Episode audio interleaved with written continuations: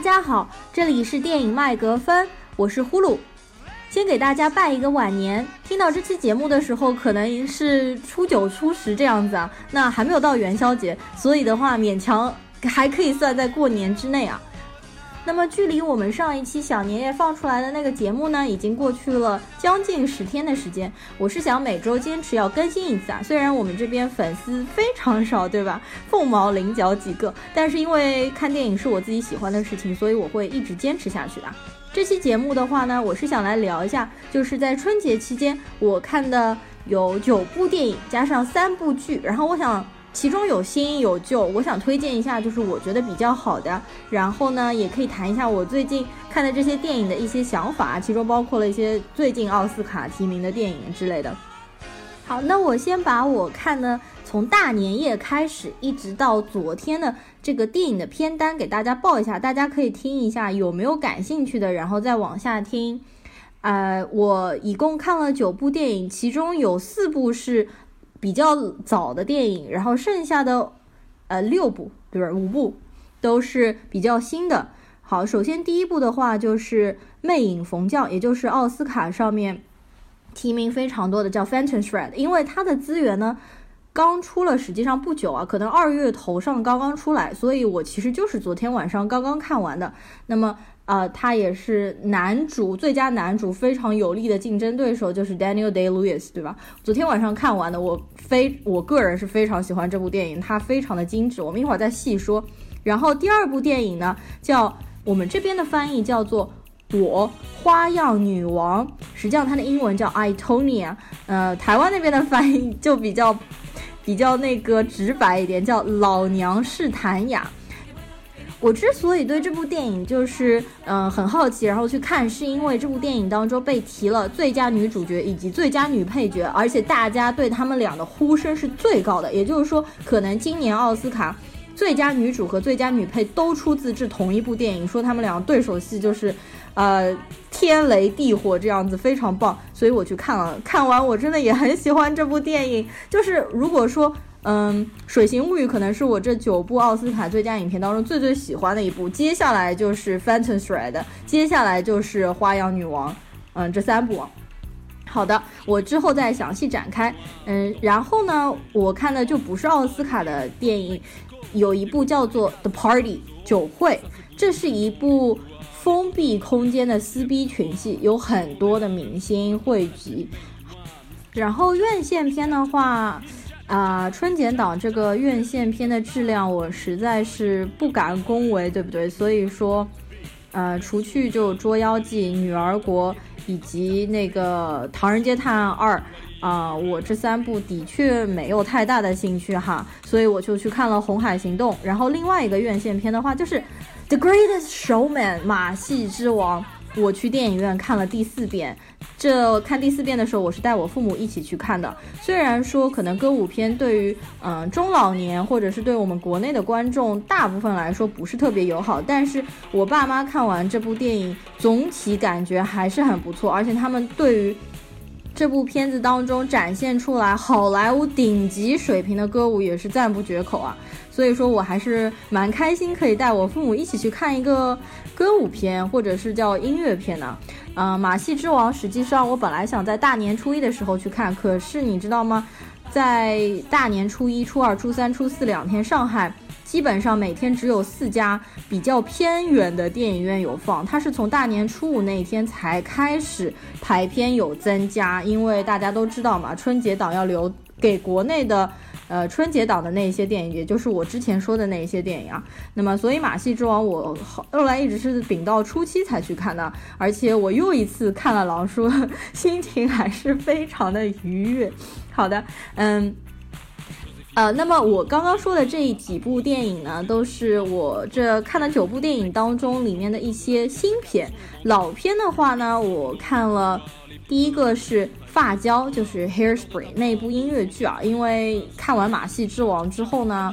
嗯，看了 Zac Efron 对吧？我又去把 High School Musical 拿出来看了一看，然后我发现我发胶一直都没有看，但我一直想看，因为它当中有 John Travolta 的反串一个女胖子的戏，我觉得挺精彩的，所以我把发胶看了一遍。呃，然后呢，还有我们的一个。朋我一个朋友叫 Dasvida，然后他推荐我去看了《时空罪恶》，也是一部时间循环类的悬疑片，西班牙的。然后呢，我还看了，呃，维伦纽瓦的《囚徒》，呃，《囚徒》我非常喜欢，这已经是我第三遍看了。最后我看的一部电影是《索多玛一百二十天》，这个是禁片，对吧？大家应该都听说过，非常非常出名，但我一直没有看。这是我鼓起勇气，在一天晚上爬在床上面把《索多玛一百二十天》给看完了。好，那么以上就是我春节期间一共看的九部电影，其中有院线片，有非院线片，有新片也有老片，我到时候会慢慢再往后再说。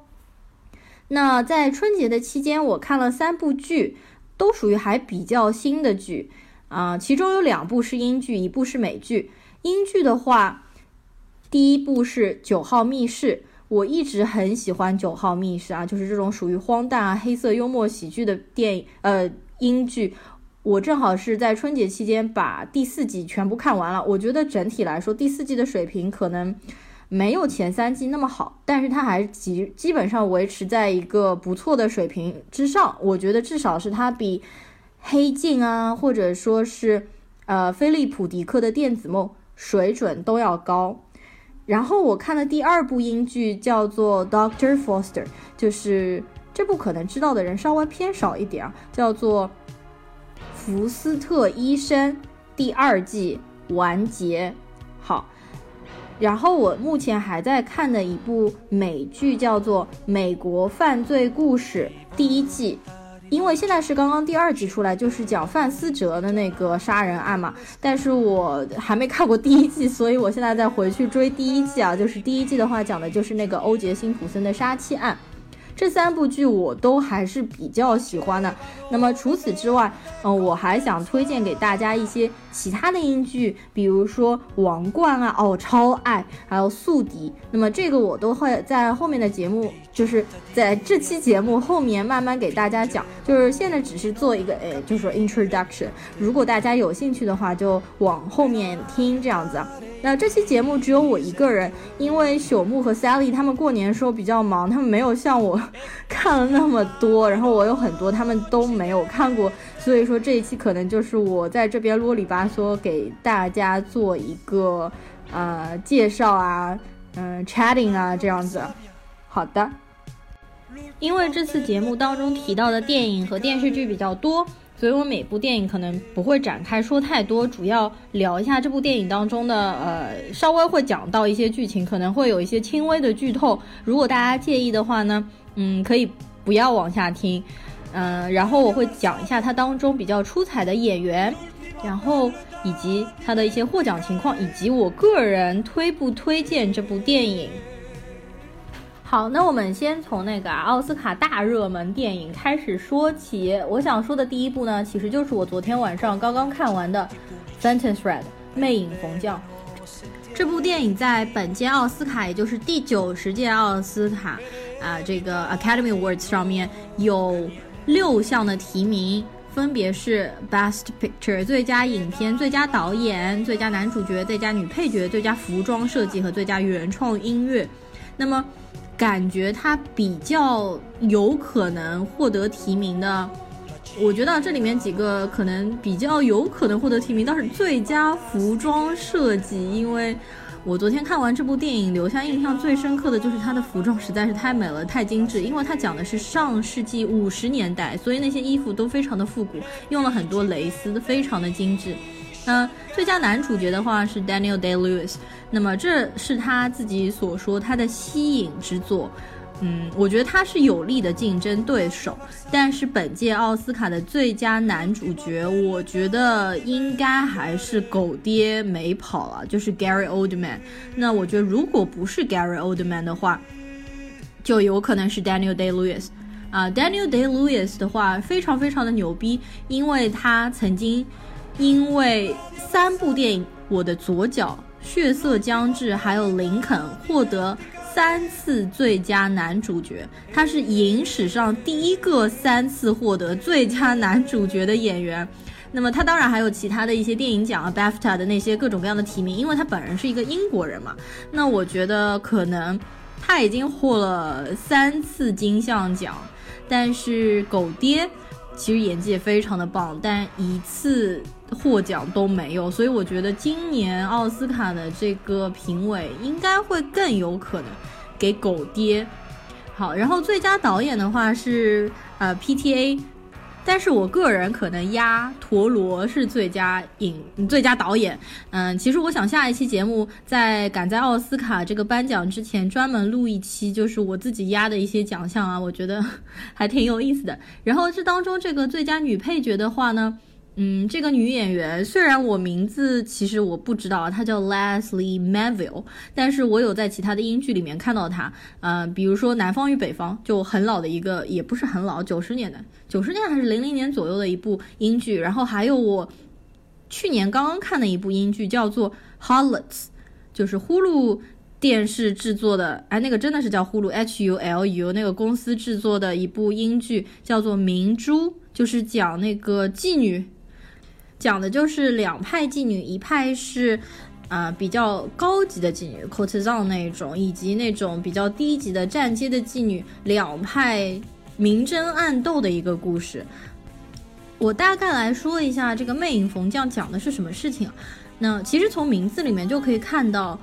他讲的肯定是有关于一个裁缝的故事啊。那么 phantom 因为是鬼魂的这个意思，thread 其实是线。嗯，其实有很多人诟病说这个翻译的不够好，因为翻成的是“魅影缝匠”，一听不知道是什么东西，对吧？其实 “phantom thread” 指的是，嗯，这个裁缝的手艺非常高超，也就是他在缝制衣服的时候，你几乎看不出线的痕迹，所以我们叫做鬼魂线或者叫幽灵线啊。这样，那我自己其实也想不到更好的翻译啊，但是我有看到网上倒是有人提出了一个。给这部片子翻译的一个名称叫做《一缕浮生》，我觉得那倒还是挺不错的。然后这部电影的话，在港台那边翻译的叫《霓裳魅影》啊，反正就听上去都有点不知道在说什么。好，这部电影其实讲的是，嗯，设定在上世纪五十年代的伦敦那一段时间，本人就是我个人非常喜欢的一段时间，也就是在差不多二战之后。嗯的那个伦敦，英国，然后男主角呢是一个非常厉害的裁缝，他是英国时尚界的一个标杆。就比如说很多电影明星啊，或者一些伯爵夫人啊、皇室名流啊，还有比如说各个国家的公主啊，都会跑到他们家来要求，就是男主角给他定制一些服装啊，或者是婚礼啊、婚纱啊之类的。那么这个男主角呢，一直是和他的姐姐，也就是我前面说的最佳女配的那个。也，他们是一直生活在一起啊。那么这个男主角实际上本人也是，嗯，身边女人不断，因为大家知道 Daniel Day Lewis 长得非常的帅，他会吸引很多的女人登门拜访，然后会吸引很多的女人，但是他从来不会为任何一个女人停留，也不会和他们结婚。基本上他身边的女人就是匆匆而过，就如过眼云烟般。那有一天呢，他就回到了英国的乡下，然后男主角他一个乡下的一个咖啡馆里面吃早饭，突然之间他就被其中的一个长相也不是特别普通、身材也比较消瘦的女子所吸引，应该就是我们可以叫做女主角，对吧？嗯，这个开头听上去怎么有一点像那种五十度黑啊什么的这种。嗯，叫叫什么来着？那种玛丽苏的剧啊，但实际上并不是这样，大家看下去就可以了。它的整个节奏控制的非常好。然后，嗯，那么他一眼就相中了这个 waitress，然后 waitress 过来点单的时候，他用了非常高超的撩妹技巧，就是那个 waitress。不是记录了他非常很多复杂的要求，就早餐需要喝啊什么咖啡，需要用什么酱，什么样的什么样的面包，然后全部记录完了之后呢，男主角就问他，Can you remember all that？就是你能不能脑子记下来？然后这个女生就说 Of course。然后男主角就把女生这个 waitress 写的这张纸拿过来折起来，藏进了自己的衣服，意思就是说 I'm keeping this，我要留下来。要留下这个 waitress 写的这个手记，然后呢，这个这边让我非常吃惊的是，那个女女的 waitress 她马上也从她的口袋里面掏出掏出了一张纸，交给了男主角。然后那张纸上面写的是啊，Two hungry boys, my name is Mia.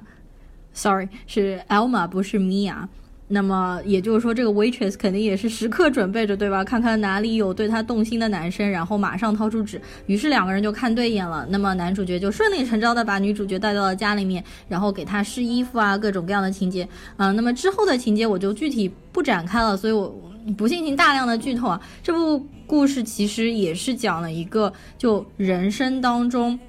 和别人如何协调啊，在性与爱当中的一个。啊，找到自己 人生目标的一个位置的一个故事，然后它整个基调其实也不不压抑，因为它当中有非常多那种很漂亮的服装的展示啊，我觉得就这部片子我是推荐所有的人看，就所有的人我觉得都应该是这部片子的受众。接着呢，我想聊的电影就是《我花样女王》，也就是台湾港台那边的翻译叫做《老娘是谭雅》，因为它的英文名字叫 I，逗号 Tony 啊，Tony 啊就是这个女主角的名字，她叫做 Tony 啊。那么这个女主角可能大家都会比较熟悉她，是因为小丑女。她叫做玛格特罗比，那么她当然可能最最出名就是我前面说那个自杀小队当中的小丑女啊，然后其实还有那个华尔街之狼当中的一些。好，那么男主角的话呢，叫 Sebastian Stan，然后他是谁呢？他就是冬兵。我其实也没看过他其他的电影，我只看过他和美队 的那个 CP，呃，我只看过其实他在美队和漫威当中的一些表演啊。这部片子，因为我们前面也说了，它是最有力的最佳女主角和最佳女配角的一个竞争。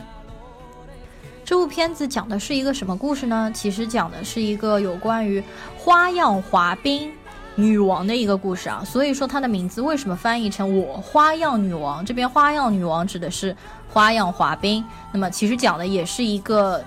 有一点那种。运动类电影题材就有一点像我之前比较喜欢的《飞鹰艾迪：狐狸猎手》。那么这部片子同样我还是非常喜欢。它当中当然不是单单讲了这个 Tony 啊怎么样子从小非常刻苦的训练这个滑冰，然后成长，然后获得成就啊，不单单是这样的一个故事啊。它当中还有很多令人。就是非常意外的事件的发生。那么这件事情，因为也是根据真实事件改编的，所以说我估计很多人在看电影之前已经知道了发生在 Tony 身上的这个事情。我估计国内可能关注这一块儿或者运动方面，呃，或者知道这个事情的不多。但是这件事情在美国是非常非常著名的，也就是像《飞鹰艾迪》当中的 Eddie the Eagle 那件事情，也是在美国，就是八九十年代那个时候造成了非常大的影响。Tony 啊，实际上也是在啊八九十年代，就是在九十年代初的时候，然后他是非常非常的出名，他是。一个他他是谁呢？他是美国首位完成高难度冰上三圈半跳跃的选手，获得了无数比赛的冠军的荣耀。但是呢，使他更出名的实际上是有一个丑闻事件。那具体这个丑闻事件是什么呢？呃，我就不说了，因为这个电影我也是完全没有在被剧透的情况下看。实际上到后面后面大家就会慢慢的知道，我其实。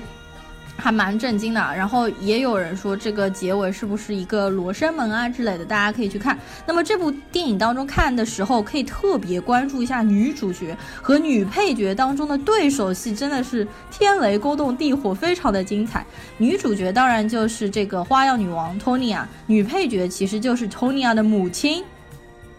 她的母亲绝对不是一个我们呃所认知的西方的那种贤妻良母、温柔。的 爱小孩的这样的一个形象，完完全全颠覆了那个形象。他的母亲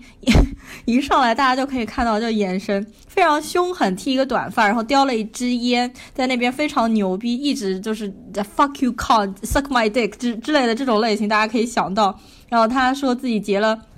六五次婚有五六个小孩，他对 Tony 啊从小就是不要不就是打，要不就是骂，就是基本上从头到尾，大家也其实一直在想，这母亲是不是真的有爱过他的女儿？就比如说，嗯，Tony 啊很小的时候，都还没有到四岁的时候，他妈就让他去练滑冰，而且啊，在 Tony 啊。就是那么小，四岁的时候，他有一次滑冰滑到一半，他想要去上厕所，他想要去尿尿，但是他的母亲非常凶恶的对他说：“我。”打工的每一分钱全部都花在给你滑冰上面了，你不许给我去上厕所，你给我憋住。然后 Tony 啊，当时只有四岁的 Tony 啊，就非常委屈的在冰上滑冰，然后其实就当场尿尿裤子了，就是当场在那个冰场上面尿。那么大家就可以知道，其实这两对父母。母女之间的这个人际关系的 conflict 冲突非常非常的多，也是非常非常的精彩。我其实就预测，可能最近呃这次最佳女主角就是罗比，然后最佳女配角的话，可能就是这个演 Tony 母亲的这一位叫做 Alison Jenny 这个演员。而且 Alison Jenny，我之前因为没有看过她任何电影，但是我有搜了一下她的资料，她平时就是嗯一些海报啊或者照片上，你看上去还是。嗯，非常美艳性感的一个中中年女人，但是她在这部电影当中的形象实在是太令人大跌眼镜，非常的帅气。我非常喜欢这部电影，我给他打了四颗星。我也是推荐所有，而且，嗯，可能这部片子啊不太适合年龄太小的人看，因为它当中粗口太多。那么，其余的话，我觉得都可以推荐了。如果大家对这个奥运会啊，或者是一些啊，比如说最近这个冬季奥运会的花样滑冰之类的有兴趣的话，一定不要错过这部电影哦。P.S. 我再补充说一句，这部电影我看的是生肉，嗯，我觉得整部电影的话，百分之九十五理解都没有问题。但是的确，他们当中有交流，的确有几句话我是没有听懂的。所以说，大家在下载这部片子的时候一定要找准，就是要找内嵌字幕的。因为我当时下的时候，下的是。比较好的一个源，但是是没有字幕的。我下完了之后想去找它的外挂字幕，但是找来找去找不到，所以我就直接看了生肉版。那如果说大家一定需要看中文字幕，那么找资源的时候要特别注意一下，它上面标注有中字翻译的。所以到目前为止的话，奥斯卡的影片就是九部最佳影片的提名，我只剩两部没有看了，一部就是三块广告牌，因为我想等到呃电影公映了再去看嘛，就不去网上找那些破烂资源来看了。还有一部没有看的就是《The Post》华盛顿邮报，我实在对这部电影提不起兴趣，又是梅丽尔·斯特里普和 Tom Hanks，嗯，我可能就跳过了，我可能就不看了吧这部电影。好，那么接下来呢，我想聊一下，就是剩下的我看了几部电影啊，呃，一部是《酒会》，叫做《The Party》，它也是非常非常新的一部电影啊，它其实就是在二零一七年第一次是二月十三号在柏林电影节上面展映的，然后这个资源的话呢，应该也是在去年年底的时候出的，呃，我是在就是春节的这段时间看的嘛，那么。因为这部片子完全是我喜欢的类型，我就是喜欢看这种封闭空间的撕逼群戏啊，比如说之前的那个《杀戮》，然后《奥瑟治郡》、《罪恶之家》、《高斯夫庄园》等等等等，就是我还是蛮喜欢看，就特别多大明星在一起同台飙演技，而且特别是这种封闭空间的话，你演技谁好谁坏更容易看出来。呃，但是总的来说，《酒会》这部电影其实让我还是比较失望。就是，嗯，虽然演员阵容如此强大，而且你看上去好像逼格很高，它又是一部黑白片，它时间倒是非常的短，只有七十一分钟，一瞬间就看完了。可是我觉得它当中的人物的纠纷的设置各方面都不是特别成熟，就感觉这部电影是人物构架各方面都还没有，就像一道菜。你还没有把它煮熟，你就把想把它端上桌这样子的感觉。我觉得整整部电影除了最后结尾可能耍了一点小聪明，但是剧情都比较混乱，嗯，然后人物关系设置也不是特别巧妙。其实并没有我之前说的，比如说杀戮啊、奥瑟治郡啊、罪恶之家这些那么好。那么，当然，如果大家对封闭空间撕逼情戏，或者你就是纯粹想看各种大明星然后在一起对手戏的话呢，还是比较推荐。那么这部电影我反正打了三颗星，也就是合格的水平。那么我先来说一下当中的演员好了啊，这部里面的演员真的是非常的牛逼，而且都是我很喜欢的演员。首先女主角的话，我其实。之前在《至暗时刻》有做非常详细的介绍，就是叫做 Christine Scott Thomas，她是一个非常典型的英国女人的形象，非常精明。她演的也是那个，就是在《至暗时刻》里面演的是丘吉尔的夫人嘛。当然，她还有演过其他非常多的电影。然后男主角的话，也就是她的丈夫的演员叫做 Timothy Spall。那我其实对 Timothy Spall 还是一直有就是 soft spot，我蛮喜欢他的，虽然他长得很不好看。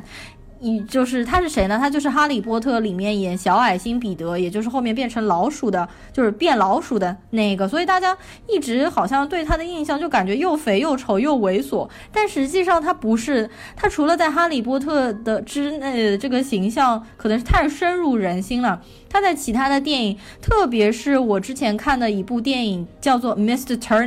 叫做。呃，透纳先生讲的就是那个英国那个画家透纳先生，风景画的那个画家透纳先生，他的演技实在太牛逼了，他拿了当年的金球奖的最佳男主，而且 Timothy Spall 在《酒会》这部电影当中又让我惊艳了，因为他瘦了好多，他减肥减了好多，让我居然感觉有一点帅啊，我也不知道为什么，他演的还是非常的棒。除此之外的演员还有呃基里安墨菲。大家肯定很熟悉，对吧？《盗梦空间》啊，然后蝙蝠侠啊，《敦刻尔克》里面都有，就是诺兰的御用演员嘛。然后，呃，还有一个演的是女主角的，嗯，好朋友的一个女演员，叫做 Patricia Clark，她的脸非常非常的熟，她在《禁闭岛》啊，然后《One Day》啊，然后在《午夜巴塞罗那》里面都有出演。除此之外，还有几个。就是很眼熟，但是我其实平时叫不出名字。比如说 Emily Mortimer，然后，呃，她有在禁闭岛啊、诺丁山当中都有出现的。那么，如果想看这些明星之间如何互相飙演技的话，可以去看一下。但是可能就期待不不要太高，没有之前的同类型的其他的电影拍的那么好。接下来我想说的这部电影呢，是一部西班牙的电影，它就比较早了，它是在二零零七年的时候在西班牙上映的。那么它其实是一部悬疑惊悚片。其实，呃，因为我上一期不是和朽木两个人一起聊的那部电影叫做《Happy Death Day》，就是忌日快乐。然后我们又引申出去说了很多那种有关于时间循环的一些悬疑片。然后，呃，我们的一个听友也是我的朋友。Dasvida，他推荐了我一部西班牙的，也是讲时间循环的，然后，呃，和那个恐怖游轮其实非常非常的像的一部电影，叫做《时空犯罪》，叫《Time Crimes》。实际上它早于那个恐怖游轮。然后我看有人说，恐怖游轮实际上是借鉴了他的 idea，然后把它用过来，然后去拍了恐怖游轮。恐怖游轮的剧情可能。大家都会有印象。那么这部故事讲的是一个中年的男子和他的妻子两个人搬到郊外的一个别墅里面去，他就很喜欢，就这个中年男人很喜欢用望远镜，就到处看他们别墅周围的一些景物。然后有一天呢，这个猥琐的中年男子就躺在他家的花园，又拿着望远镜在看，突然就看到一个妙龄少女正好在脱去她的上衣。这部电影啊，就不得不说，西班牙，嗯，还是非常那什么，就完全露点。那么，嗯，这个也是一个卖点，对吧？我觉得这部电影的一个卖点，就他完全就看到一个女生脱去了上衣，那么他就突然之间就很好奇，为什么就有一个女生要在森林里面就脱去衣服呢？他当然很好奇了，然后呢，他就跑过去看了。然后他跑到森林里的时候呢，的确看到了一丝不挂的一个女生，就躺在那个地上。然后啊，反正我觉得这个中年男是挺猥琐的。反正他就跑过去想想看的时候呢，突然。被一个全身绷满绷带的男人用一个手持的尖刀戳了一下手臂，他也没有看清楚那个人怎么样，然后他就开始逃命了。那我之后的故事就不再进行剧透了。实际上，如果大家看过《恐怖游轮》的话，和《恐怖游轮》的设定还是有一点相像的。实际上也是讲自己穿越时空，呃，三个自己循环的一个故事啊，啊，有时间机器的。那么我看完这部电影呢，我是觉得。对于时间循环或者对于悬疑片特别感兴趣的人是可以看，嗯，但是我觉得在当年这个理念属于先锋，可能我看了太多类似的，现在再看的话呢，有一点，呃，不是特别令人吃惊。还有一个就是说，我觉得这部片子的可能拍摄成本非常非常的低，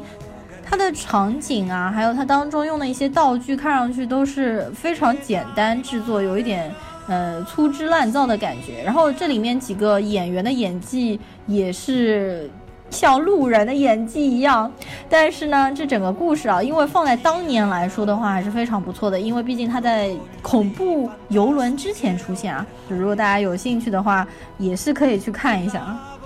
接下来呢，就要说到我非常非常非常推荐、非常喜欢，我打了五颗星力荐的一部电影，就是维伦纽瓦的。Prisoners, the prisoners，囚徒。这部电影实际上我是在大年初二，呃的晚上，就我一个人在很黑暗、很黑暗的房间里面，然后放在大荧幕，就是放在电视机比较大的一个电视机上，我坐在地上，然后我都没有开灯看完的，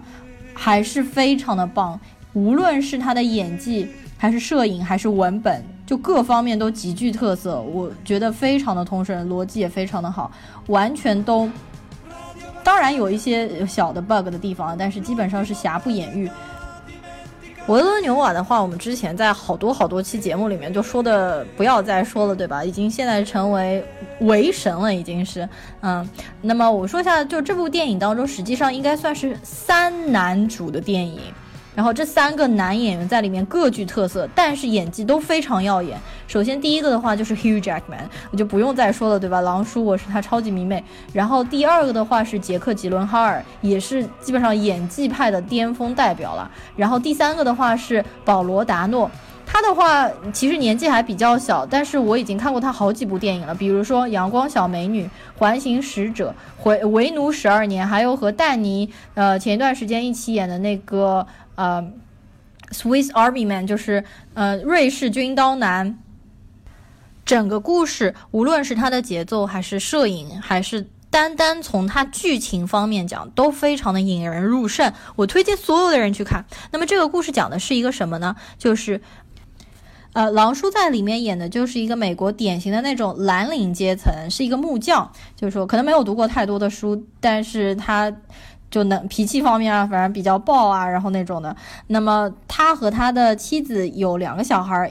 一个大儿子的话应该已经十六岁了，然后小女儿的话应该是十岁左右。那么有一天是应该是在感恩节的时候，这一家四口呢就到他们邻居也是他们的好朋友一家黑人家去做客。那么那个黑人夫妇呢也同样有两个小孩儿，两个都是女儿，一个是十六岁的女儿，还有一个也是十岁左右的黑人小女孩。那么这个两个十岁左右的一个黑人一个白人小女孩，他们自然就是好朋友喽，从小一起长大的。所以呢，在两家人家。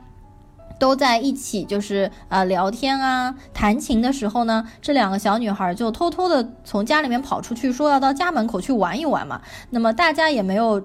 在意，因为这家其实就很近嘛，觉得不会出事的。但没想到，突然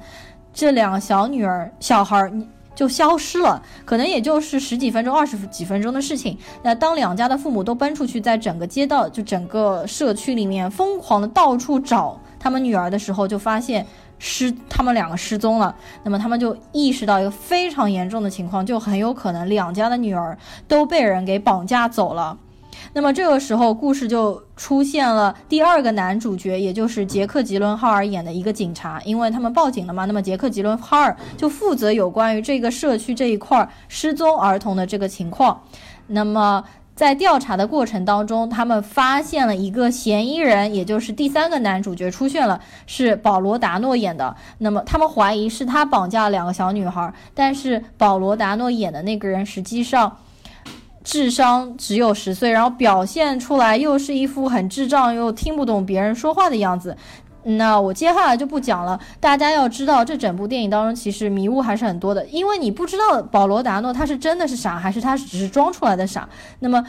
剧情也是非常的紧凑，演技非常的耀眼，所以我这部电影一定在之后还是会再看的，因为我觉得看一个好的电影，然后看好演员的演技，真的是一种享受啊，非常非常推荐大家去看。电影的话，我说的时间有一点久了，不知道大家有没有兴趣再继续往下听。其实我啊还看了比较老的一些电影，就是比如说《发胶》啊，《索多玛一百二十天》啊，都是非常出名的。然后我也是比较推荐，那么大家自己去可以看一下。剩下的话，接下来我们就来开始讲一下剧集。春节的期间呢，我看了三部剧，前面有说过啊。首先第一部的话呢，就是《九号密室》。《九号密室》的话，我应该是从它第二季的时候开始追上了它的步伐，然后就一直等。那么今年的话，应该是今年年初的时候。还是去，应该是去年年底，《九号密室》的第四季就出来了。呃，它不像网飞那样子的，它是一周更一集，所以就要追着它，每周一，然后去看一下是不是有资源出来啦，是不是啊字幕组有翻译好呀这样子的。然后说到《九号密室》的话，就不得不提到两个人，也是他们的编剧，他们等于其实是自编自导自演的。这两个人呢，一个叫二策，一个叫胖胖。二册的名字叫做 Reese Shearsmith，然后胖胖的话叫做 Steve Pemberton。Steve Pemberton 可能比二册要稍微更加脸熟一点，因为我在看《九号密室》之前，我已经在好多其他的电影当中有看过，就 Steve Pemberton，比如说《银河系漫游指南》，也就是呃朝野演的那一个憨豆啊、赛末点啊，还有之前我蛮喜欢的一部英剧叫做。Whitechapel 就是白教堂血案，也是一部就是讲那个开膛手杰克犯杀人案的那个区域的一些奇怪的事情，也是一部悬疑的英剧，后来被砍掉了。他那个就是胖胖在那个里面也有一个非常重要的一个常驻。演角色的一个演员，那么二侧呢？二侧叫 Reese Smith，他的话有客串过客串过一些电影，比如说《僵尸肖恩》，但是当中就出现了一点点啊。还有就是同一个导演导的，同一个导演艾德加赖特导的另外一部电影叫《世界尽头》，然后里面也有二侧的出演。那他为什么叫二侧？就是一二书一二三四的二。然后册就是小册子的册，是因为他们在九号密室里面有一集，二册演一个图书管理员，他一直一直就是要去找他们图书馆消失的一本书的第二册，然后就一直去要一个人去找二册二册，所以我们后来大家粉丝就把他叫为二册了。他们两个人非常的有才，虽然在电影界可能不是特别出名，但是他们在英剧啊，也就是自编自导自演这一块是非常才华横溢的。其实他们还有一个基友叫做 Mark Mark Gatiss，啊，这名字可能没听过，但是大家应该都看过英剧《神探夏洛克》吧？Sherlock，也就是演 Sherlock 的哥哥 Mycroft Holmes 那个人，其实和这两个演员二侧和胖胖，他们三个人在他们很年轻的时候，他们三个人就是一个三人组合，呃，自编自导自演了《绅士联盟》。评分都非常的高。其实除了九号密室之外呢，胖胖和二侧他们之前还有一部剧，也是一部英剧，叫做《封城记》，也是我非常喜欢的。它是，呃，英国的那种喜剧悬疑加恐怖的剧，一共就只有两季，零九年和一一年的，一共就两部，然后已经完全都完结了。九号密室到目前为止一共出了四季，然后它是每一集有六个短故事，而且每一个短故事，也就是每一集一共只有三十分钟，就半个小时。所以说大家，比如说抽空休息一下的时间，不想看那种很长的两个小时的电影的话。又不想看几分钟的泡面番，那可以看这样三十分钟正正好好，一个节奏非常快速，然后当中也有悬疑性的这样子的黑色幽默的荒诞的小故事。选九号密室是一定没有错的，而且九号密室它当中，啊胖胖和二侧是每一集当中都有出演，他们每一集当中都会出演不同的角色，或者反串啊，或者演。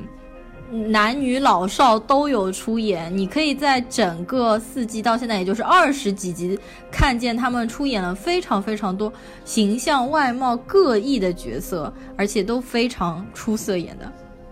九号密室在豆瓣上的打分的话，都是八点九、九点一、九点四这样，都非常高的打分啊。所以说大家其实可以尝试一下，随便挑哪一集看都可以，因为它非常时间的短。如果看完一集觉得好像蛮符合自己胃口的，那么就可以追下去。因为它到现在的话，所有的四季已经资源完全都出了，在网上可以一口气全部都下载下来，就不用再像之前这样一周等一集这样子了。接着呢，就是。我最近还在看，才追到一半的这个美国犯罪故事，叫《American Crime Stories》。我在看第一季，就是讲欧杰辛普森案的，呃，杀妻案的这个故事啊。那么，其实稍微熟悉一下这个历史的人就知道，其实这个故事后面是怎么怎么样发展的。但是这部剧非常非常细致的给你体现了他们欧杰辛普森，比如说他。当时的律师是如何为他打官司的？他周围的朋友还有警方那边具体是怎么调查这个事情的？各种蛛丝马迹给你显示的非常的细致啊。那么他还蛮让我吃惊的两个演员是什么呢？就是欧杰辛普森在里面有一个非常好的白人朋友，其实是谁演的呢？就是 David Swimmer。David Swimmer 就是《老友记》里面 Ross Geller 的那个饰演者嘛。Ross Geller。我们都知道他是什么样的形象，就非常非常神经质的一个爱恐龙的一个，嗯，有一点那种像处女男似的那种感觉。嗯，他这次在欧杰辛普森里面的演出，不知道是不是因为我看了十遍老友记的关系，我觉得 Ross Geller 的那种气质还是存在 David Swimmer 上面，就说话呀那种感觉，举手投足的感觉，还是和 Ross 就很像那种学究男的感觉。然后另外一个让我非常惊艳的角色就是欧杰辛普森的那个律师，他是 John 呃 Travolta John Travolta 演的，呃，正好那个时候我又看了《发胶》，John Travolta 因为在《发胶》里面反串演一个非常胖女人，然后在这部片子他当中演一个足智多谋或者说是老奸巨猾的一个典型的那种美国上流社会的一个律师的形象。嗯，真的不得不说，John Travolta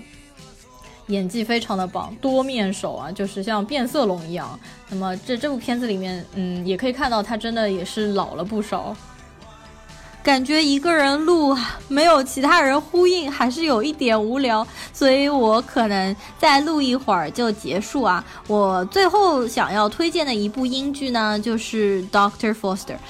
叫做福斯特医生。当时的话，这部剧的第一季是在二零一五年九月份在英国上的，我们这边应该是二零一六年的时候，在国内一下子引起了轰动啊！当时的口碑，无论在国内还是国外，这部剧都一下子爆高，然后人气非常高。它当时也炒活了它当中的女演员叫 Serena Jones。那么这部剧后来也应该应该是在第一季，我应该是在一六年的时候看的。它讲的是什么呢？其实这部剧啊，还蛮适合就是喜欢看婆婆妈妈剧的呃人来看啊，因为它当中其实讲的就是老公出轨，然后老婆抓小三的这样的一个故事，是不是很像我们国内的那些就是这种婆婆妈妈的电视剧呢？但是这部剧真的非常好看，第一季啊非常非常的棒，